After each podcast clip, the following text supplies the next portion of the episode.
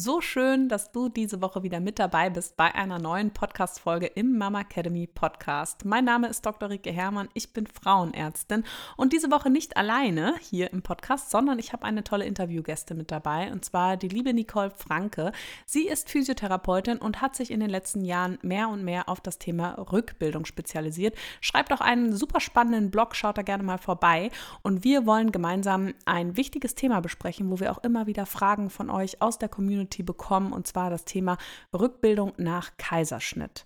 Bevor wir gleich direkt in das Thema einsteigen, möchte ich dich aber nochmal herzlich einladen zu unserem kostenfreien Live-Webinar, das Dilemma um die Rektusdiastase und wie du es lösen kannst. Also wie du eine stabile Körpermitte bekommst. Und zwar findet das Webinar am 19. Februar abends um 19.30 Uhr statt, ist komplett kostenfrei und den Anmeldelink findest du unten in den Show Notes. Wir freuen uns schon auf dich und auch auf deine Fragen, die du noch zu dem Thema hast. Denn nach dem Webinar stehen wir dir in einer QA-Session live zur Verfügung. Und ja, wir freuen uns, wenn du mit dabei bist. Und jetzt geht's los mit dem Podcast. Hallo und herzlich willkommen beim Mama Academy Podcast, deinem Podcast für ein ganzheitlich gesundes und erfülltes Mama-Leben. Wir sind Rike, Katharina und Nicole, eine Ärztin, zwei Mamas und drei Yogalehrerinnen. Zusammen möchten wir dich mit unserem Wissen aus dem Bereich Medizin, Yoga, Coaching und Ernährung bei der größten Transformation deines Lebens unterstützen. Als Mamas und Frauen ist es unser Herzensprojekt, dich in deine volle Kraft zu bringen.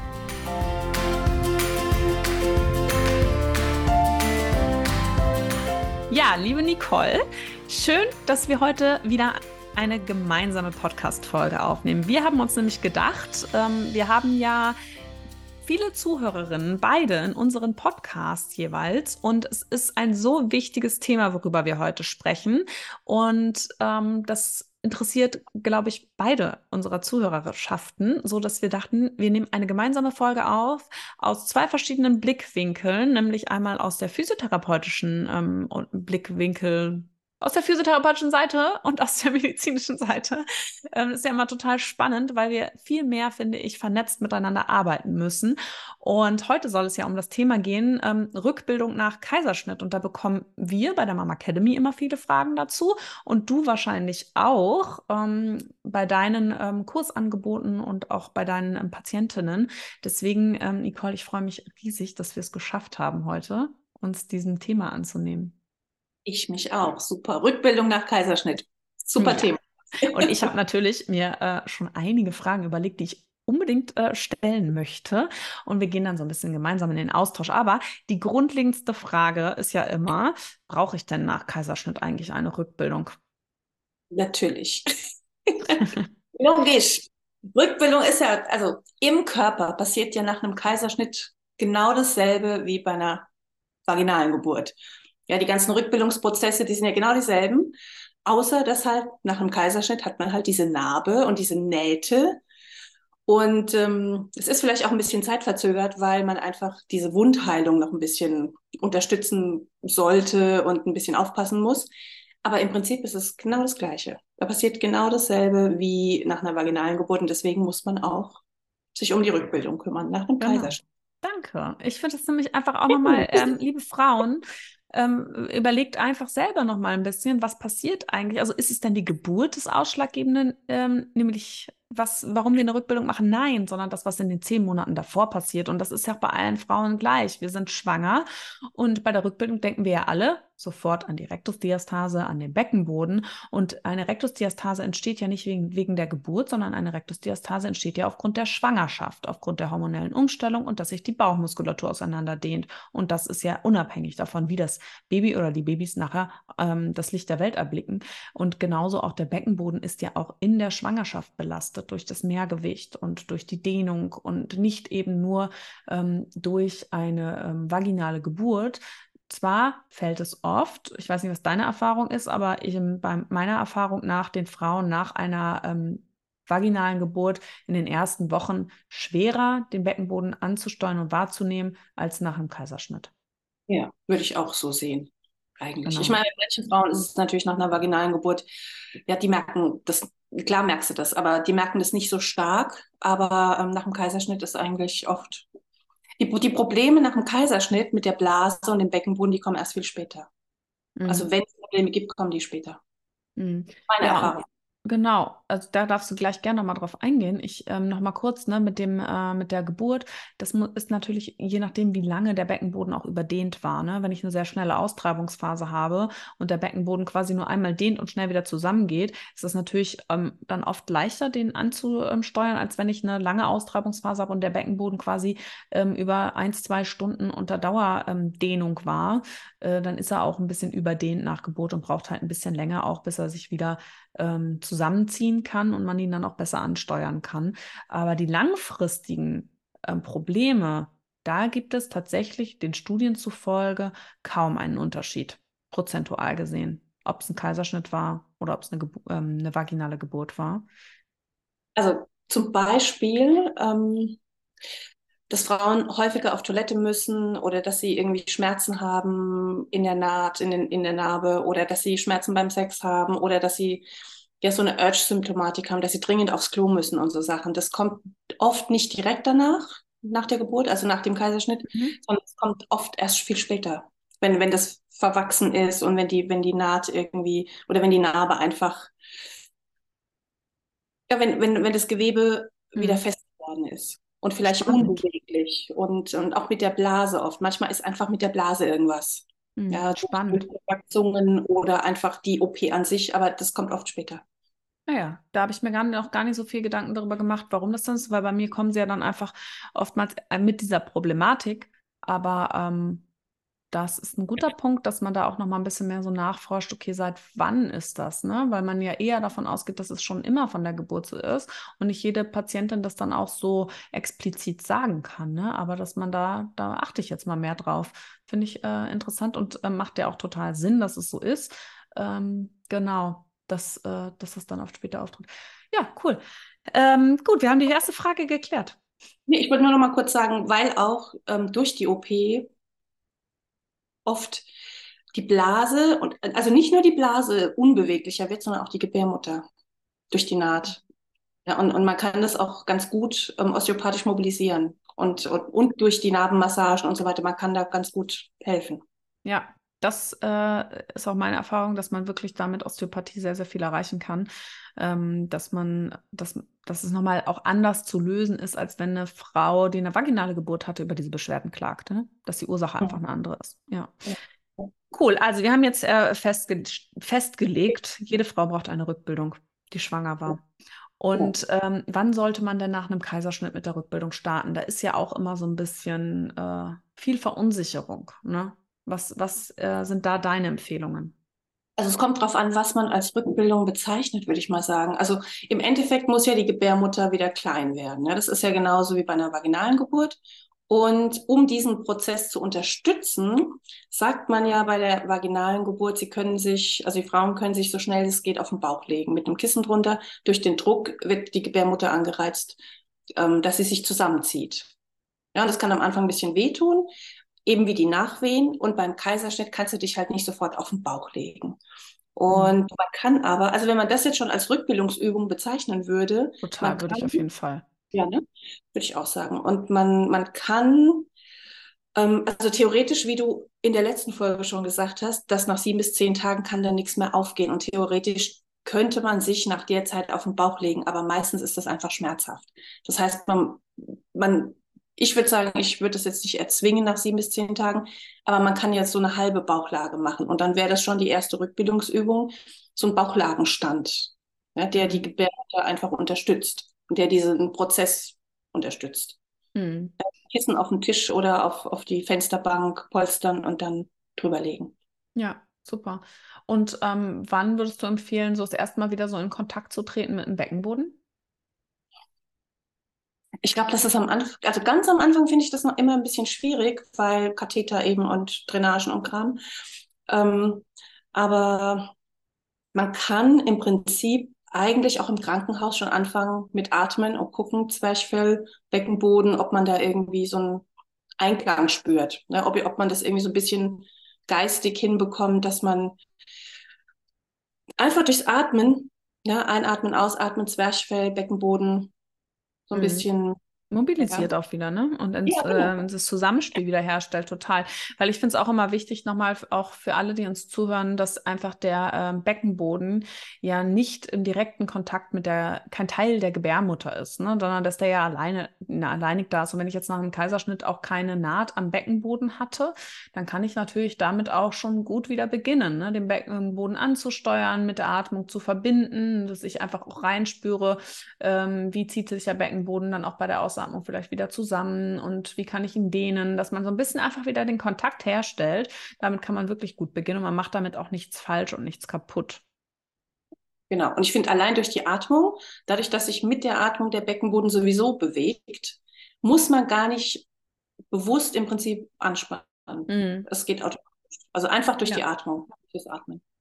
Und wie ist es mit dem, mit, ähm, ja, mit dem Rückbildungskurs? Also, oder ja, sagen wir mal schon wirklich Rückbildungsübungen, wo ich mir ähm, ganz bewusst eine Matte ausrolle und sage, ich fange jetzt mit Rückbildungsübungen an. Was wäre da so dein zeitlicher Rahmen? Also ich finde ja immer sechs Wochen sind zu früh eigentlich. Also die, man sagt ja immer sechs bis acht Wochen. Also ich mhm. finde acht Wochen schon eigentlich okay.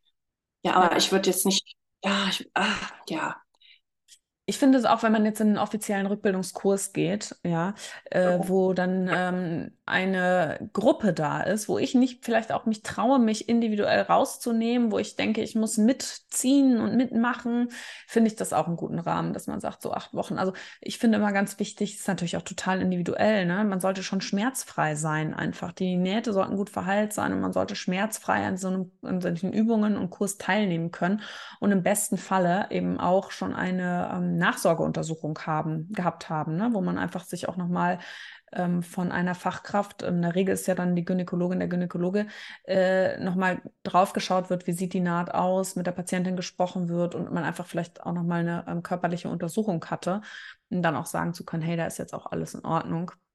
Aber so kleinere Übungen, dass ich mal sage, ich lege mich mal auf die Matte, halte meinen Bauch fest, atme eben tief in den Bauch ein und aus, versuche die tiefe Bauchmuskulatur anzutickern oder sowas.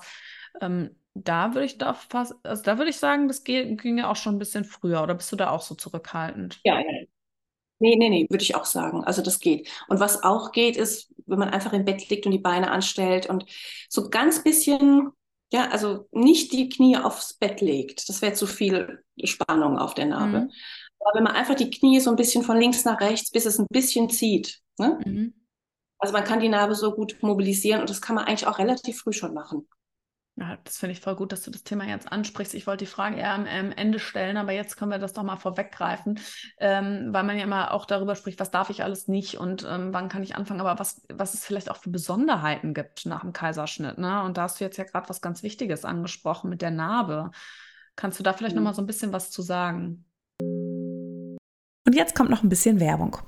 Kennst du schon die genialen Softwarelösungen von Einfach Elterngeld? Ich bin nämlich total begeistert davon und wäre tatsächlich ziemlich glücklich gewesen, wenn es sowas schon während meiner Schwangerschaften gegeben hätte.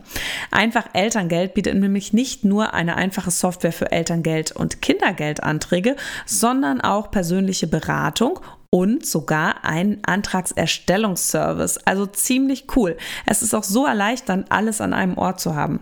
Ich empfehle dir, die Angebote wirklich mal auszuprobieren. Sie sind nämlich besonders hilfreich und vor allem benutzerfreundlich. Und das Beste, mit dem Code MAMACADEMY5 erhältst du 5% Rabatt auf alle Beratungen.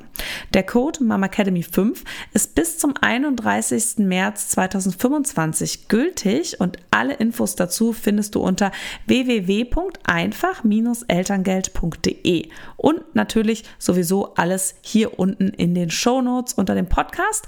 Und jetzt geht es weiter. Mhm. Also man, man sollte auf jeden Fall zu gegebener Zeit auch diese, also es geht ja nicht nur darum, dann die Narbe zu mobilisieren, sondern auch das ganze Gewebe, das durch diese Narbe ähm, fest gemacht wird, ich sage mal festgemacht.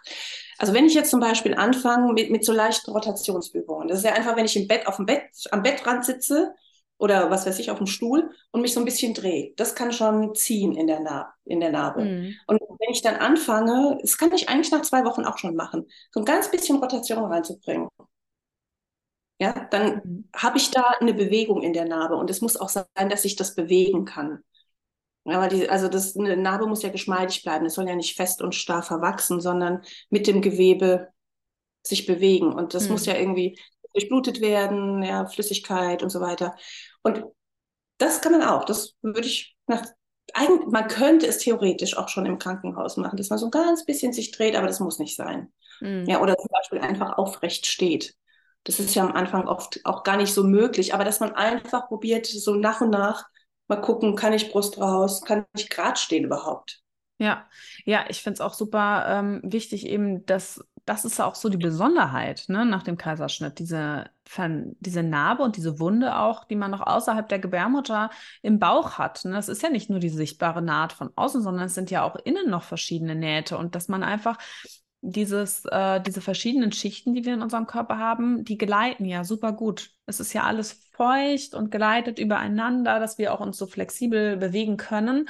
Und äh, natürlich mit jeder, ähm, mit jedem Schnitt, den wir da gesetzt haben, haben wir eine kleine Entzündungsreaktion dort und da kann es zu Verwachsungen und Verklebungen von einzelnen Schichten miteinander kommen. Und durch die Übungen, die du jetzt auch gerade genannt hast, sorgen wir einfach dafür, dass der Körper geschmeidig bleibt und dass es eben nicht an manchen Stellen zu Verwachsungen kommt, die, wenn sie erstmal da sind, sehr, sehr schwer sind, auch wieder aufzulösen und dann vielleicht auch zu Schmerzen führen können. Deswegen so diese Mobilisierung und diese auch eine Narbenmassage vielleicht, ne, das ist schon etwas, mhm. was wichtig ist. Wann würdest du anfangen, die Narbe manuell auch zu äh, behandeln? Also, dass die Frau vielleicht selber mal mit so kleinen ähm, Narbenmassagen anfängt? Man muss gucken, wie die, wie die Narbe aussieht, wenn die Fäden draußen sind. Also, mhm. ja, und dann einfach gucken, wenn es dicht ist, wenn da jetzt kein kein Schorf mehr drauf ist oder so, dann kann man da schon anfangen, so ein bisschen das zu bewegen. Mhm. Ja, ist ja meistens nach zwei Wochen noch so der Fall, genau. Und die, ähm, du hast, fand ich auch nochmal einen wichtigen Punkt, du hast gesagt, dass es so leicht zieht. Das darf mhm. wirklich sein, weil so, äh, so auch Narbenmassagen und sowas, das darf ein bisschen unangenehm sein. Weil dann bewirkt es ja. auch ein bisschen auch was, ne? Weil dann geht man wirklich da rein, genau. da ist dann schon ein bisschen Verklebung und da denn äh, es sollte natürlich kein äh, nicht auszuhaltender Schmerz sein, aber so ein bisschen ziehen, das darf schon sein. Also ich, ja, ich würde das vorsichtig machen. Ich würde am Anfang vielleicht so nach zwei, drei Wochen, du, einfach so oberflächlich so ein bisschen verschieben. Mhm. Ja, und dann, je, je, ich glaube, man merkt es auch selber, wenn man so eine Narbe hat. Man kann ja dann auch tiefer ins Gewebe gehen. Und wenn man da so richtige Faszientechniken macht, dann zieht das halt auch manchmal fies. Aber das würde ich am Anfang noch nicht machen. Da würde ich auch noch ein bisschen warten, bis ich dann so richtig tief reingehe und dann mal so, ja. so diesen, diesen Papierschnitt. Das, ist, das fühlt sich dann an, als ob man sich mit dem Papier schneidet, so ein bisschen. Ja, Diese Faszientechniken würde ich auch ein bisschen das ist super. Wir haben ja auch einen Wochenbettkurs und da haben wir auch, ähm, habe ich tatsächlich mal so eine Narbenmassagenanleitung für nach Kaiserschnitt geschrieben und auch mit Bildern und womit man anfangen kann und welche Techniken es gibt und so. Also ähm, da gibt es nochmal so ein extra PDF auch nochmal zum Runterladen, weil ich das auch total wichtig finde. Und das sind auch so Dinge, die man gar nicht erzählt bekommt. Also wenn man sich nicht damit beschäftigt, ähm, da muss man schon wirklich, also wirklich viel Glück haben auf der Wochenbettstation, dass man da an jemanden gerät, die einem da auch noch mal so ein bisschen was erzählt und äh, ein paar Tipps gibt und sowas. Und oft ist das ja auch noch so verbunden mit dem äh, Pflaster, dass man da gar nicht dran geht. Oder man hat eine tolle Wochenbetthebamme, die einem da noch mal ein paar Ratschläge gibt und da einem was zeigt. Ähm, aber es gibt einfach auch viele Frauen, die das gar nicht wussten und dann irgendwann Beschwerden haben, sagen nach einem Jahr, ach man, ich wusste gar nicht. Ähm, aber auch dann kann man immer noch was machen. Also wenn da Schmerzen und Ziehen an der Naht ist, bitte auch nicht immer aushalten, sondern es gibt Möglichkeiten, das auch noch ähm, Jahre später zu behandeln, auf jeden Fall. Aber desto ja, früher, desto besser auf jeden Fall. ja, was gibt es denn für Dinge, die man nicht tun sollte? Jetzt im Vergleich zu einer Frau nach einer vaginalen Geburt, was würdest du jetzt deinen Frauen im Rückbildung, äh, während dem Rückbildungsprozess sagen? Was sind so Special-Sachen nach dem Kaiserschnitt? Was sollte man nicht tun? Also das ist ja immer das leidige Thema mit ähm, Heben und Tragen. Ne? Mhm. Wenn ich dann immer sage, ja, das Gewicht des Babys reicht, ja, und tragt nicht so viel Zeug rum, dann kommen ja auch immer wieder diese ganzen Einwände, ja, aber ich muss es doch im Alltag eh machen und ich muss doch den Kinderwagen tragen können, aber dann sage ich immer, deiner Gebärmutter, deiner Narbe und den Nähten ist es scheißegal, ob du das jetzt ja, willst und tragen kannst oder ob jemand da ist, der dir hilft. Wenn der halt, wenn man halt zu viel macht, das ist meine Erfahrung, mhm. dann verwächst es halt schlecht. Ja, wenn ich am Anfang zu viel mich belaste, dann werden die Narben innen nicht so schön, ja, auch wenn sie von außen gut aussehen. Und deswegen eigentlich ist wirklich Gewicht des Babys reicht. Und da kann ich wirklich nur hoffen, dass jeder irgendwie genug Hilfe hat, ähm, um halt dann die Wasserkisten zu schleppen und den Kinderwagen aus dem Auto und in den fünften Stock und so Geschichten. Mhm. Ich glaube, das ist das Wichtigste, dass man sich nicht überlastet am Anfang. Ja, es passiert halt auch sehr, sehr viel im Körper automatisch, ne? Der macht schon seine eigene Rückbildung und da darf man sich einfach auch Zeit geben. Das ist ja auch das, was wir immer predigen, ne? auch im Wochenbett, das Wochenbett so. Ähm, dass man, das heißt nicht, dass man nicht schon so ein bisschen ne, an vielleicht körpereigene Prozesse unterstützen darf, aber dass man auch dem Körper mal Zeit gibt, äh, wirklich für seine Heilungsprozesse. Ne? Der ist ja eigentlich, auch wenn wir es von außen nicht sehen, äh, arbeitet der auf Hochtouren. Und gerade nach einer Bauch-OP, was ja ein Kaiserschnitt ist und die Naht, mittlerweile sind die Schnitte ja außen an der Haut super klein geworden, aber innen im Bauch ist ja auch noch ganz, ganz viel, was da heilen muss und darf. Und ähm, das braucht halt einfach auch Zeit. Und wenn man dem Körper das, diese Zeit da irgendwie geben kann, ähm, ist das schon ganz, ganz gut. Aber jetzt ähm, bei einer Frau, ähm, die jetzt dann nach acht Wochen ähm, angenommen, sie startet mit einem Rückbildungskurs, ähm, wie, wie siehst du es da? Gibt es dann da auch noch einen Unterschied oder sagst du, nee, dann, dann ist wirklich so, da ist alles, alles erlaubt und da macht man keinen Unterschied mehr? Bin ja echt immer sehr vorsichtig, ja. Aber so eine Wundheilung ist halt erst, ich sag mal, nach drei Monaten einigermaßen übungsstabil oder belastungsstabil. Und dann ist es ja immer noch nicht super, super, super fest, weil es dauert ungefähr zwölf Monate, bis die ganzen Kollagenfasern sich umgebaut und wieder aufgebaut haben. Also ich würde dann schon sagen, es ist halt immer, na, das ist schwierig in einem Rückbildungskurs, wenn alle zusammengewürfelt werden weil oft die Rückbildungskurse viel zu heftig sind. Wenn jeder einen vorsichtigen Rückbildungskurs machen würde, wäre es wurscht.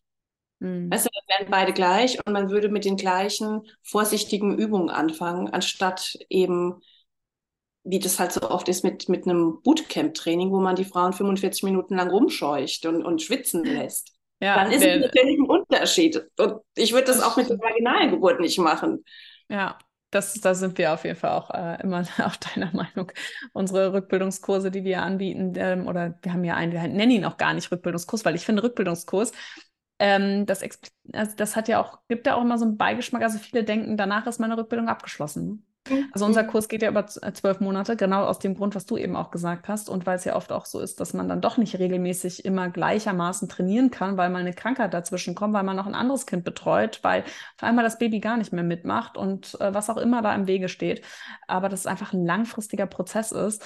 Und ähm, ich hatte jetzt äh, vor ein paar Tagen eine Patientin in der Praxis, die dann zu mir gemeint hat, ich hatte in meinem Rückbildungskurs, ich habe an Tag eins gemerkt, äh, das ist eigentlich viel zu viel. Ähm, wir mussten da Planks machen und Kniebeugen und ich habe dann immer wieder gefragt, ob das nicht vielleicht doch ein bisschen viel ist. Und dann hat die ähm, Kursleiterin, die auch eine Hebamme war, äh, gesagt, nee, nee, wir müssen jetzt wieder richtig fit werden und da musst du jetzt durch. Und sie selber hatte eigentlich vom Bauchgefühl her das Gefühl, das geht eigentlich gar nicht, das ist viel zu viel. Hat sich dann aber auch nicht so richtig getraut. Und ich fand es, ich habe gedacht, das gibt es doch gar nicht. Aber die Unterschiede, die qualitativen Unterschiede sind so groß. Ne? Also auch selbst wenn jemand, das war jetzt eben eine Hebamme, ich hatte nämlich noch gefragt, wer den Kurs veranstaltet hat, das, äh, da darf man sich auch wirklich auf sein eigenes Körpergefühl verlassen. Und wenn man merkt, das ist eigentlich nichts für mich, ich kann die Kraft gar nicht halten, das fühlt sich für mich nicht gut an, dann stimmt das meistens auch. Ja, genau, ganz genau. Man muss immer gucken, dass man seinen Kräften irgendwie selber ja, den Raum einräumt und sagt, nee, es geht jetzt halt nicht. Und es gibt aber auch da, es gibt immer noch Kursleiter, die dann auf den Frauen rumhacken, warum sie das jetzt nicht können. Das ist auch wieder sowas. Ich denke, mhm. ey, geht's, geht's eigentlich noch? Ja, ja was wird von Frauen erwartet? Hm, ja, aber auch unter Frauen, ne, selbst. Ja, ich konnte das schon äh. wieder. Also ich kann schon wieder joggen gehen. Also ich kann das. Also das ist auch so ein Ding, ne? Das ist äh, auch so ein bisschen Konkurrenzkampf. Ja, also ich bin schon wieder dreimal die Woche im Fitnessstudio. Ja, aber also die, das auch immer in Frage stellen, ne? Ist das denn überhaupt richtig und ist das gesund? Und ähm, sind unsere Körper nicht doch irgendwie alle anders und jede Schwangerschaft ist anders und jede Geburt ist anders und jede Alltagsbelastung ist anders? Ja. Also das ist echt, ja, leidiges Thema auf jeden Fall. Naja. Aber nochmal zurück zum Kaiserschnitt. Dauert denn die Rückbildung insgesamt länger beim Kaiserschnitt als nach einer vaginalen Geburt?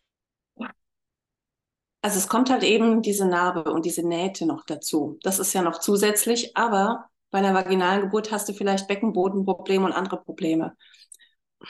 Ich würde Mhm. sagen, sich wahrscheinlich am Ende auch nichts. Ja, ich glaube auch nicht. Ich finde, ich glaube auch, was du sagst, man- man hat so einen Punkt mehr, dem man Beachtung schenken darf mit der Naht, aber ich würde ja sagen, dadurch, dass bei allen Frauen die Rückbildung deutlich länger dauert, als viele es Ja. denken, nämlich also mindestens ein Jahr, ähm, da gleicht sich dann irgendwann auch wieder aus, weil dann ist auch die ähm, Wundheilung im, im Bauch abgeschlossen und ähm, oder macht keinen Unterschied mehr.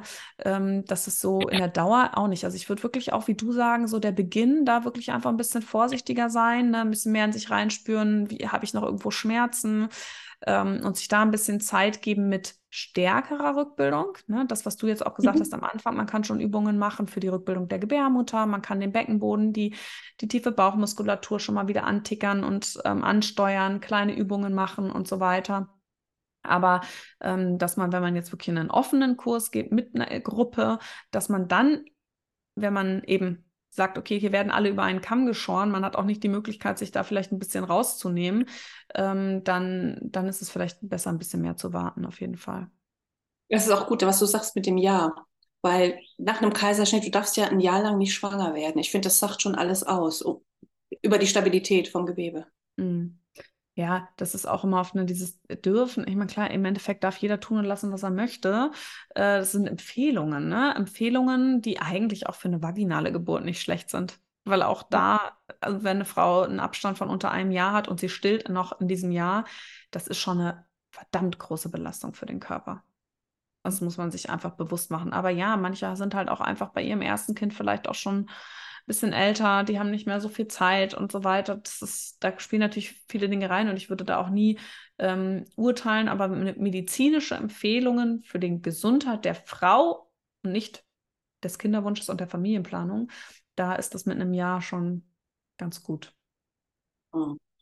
Aber oft dauert es ja eben trotzdem viel länger. Das stimmt. Also gerade wenn halt irgendwas ist. Ja, das stimmt. Das stimmt. Ja, schön. Also ich glaube, wir haben echt viele äh, Fragen nochmal geklärt, so diese grundlegenden Sachen einfach, ne? Was bedeutet es eigentlich mit dem Kaiserschnitt? Und wir haben ja auch schon in einer weiteren gemeinsamen Folge ähm, über den Kaiserschnitt an sich gesprochen. Was passiert beim Kaiserschnitt? Wie läuft ein Kaiserschnitt ab? Was äh, kommt da auf mich zu? Und jetzt haben wir das Ganze hier schön abgerundet mit dem Thema Kaiserschnitt und Rückbildung.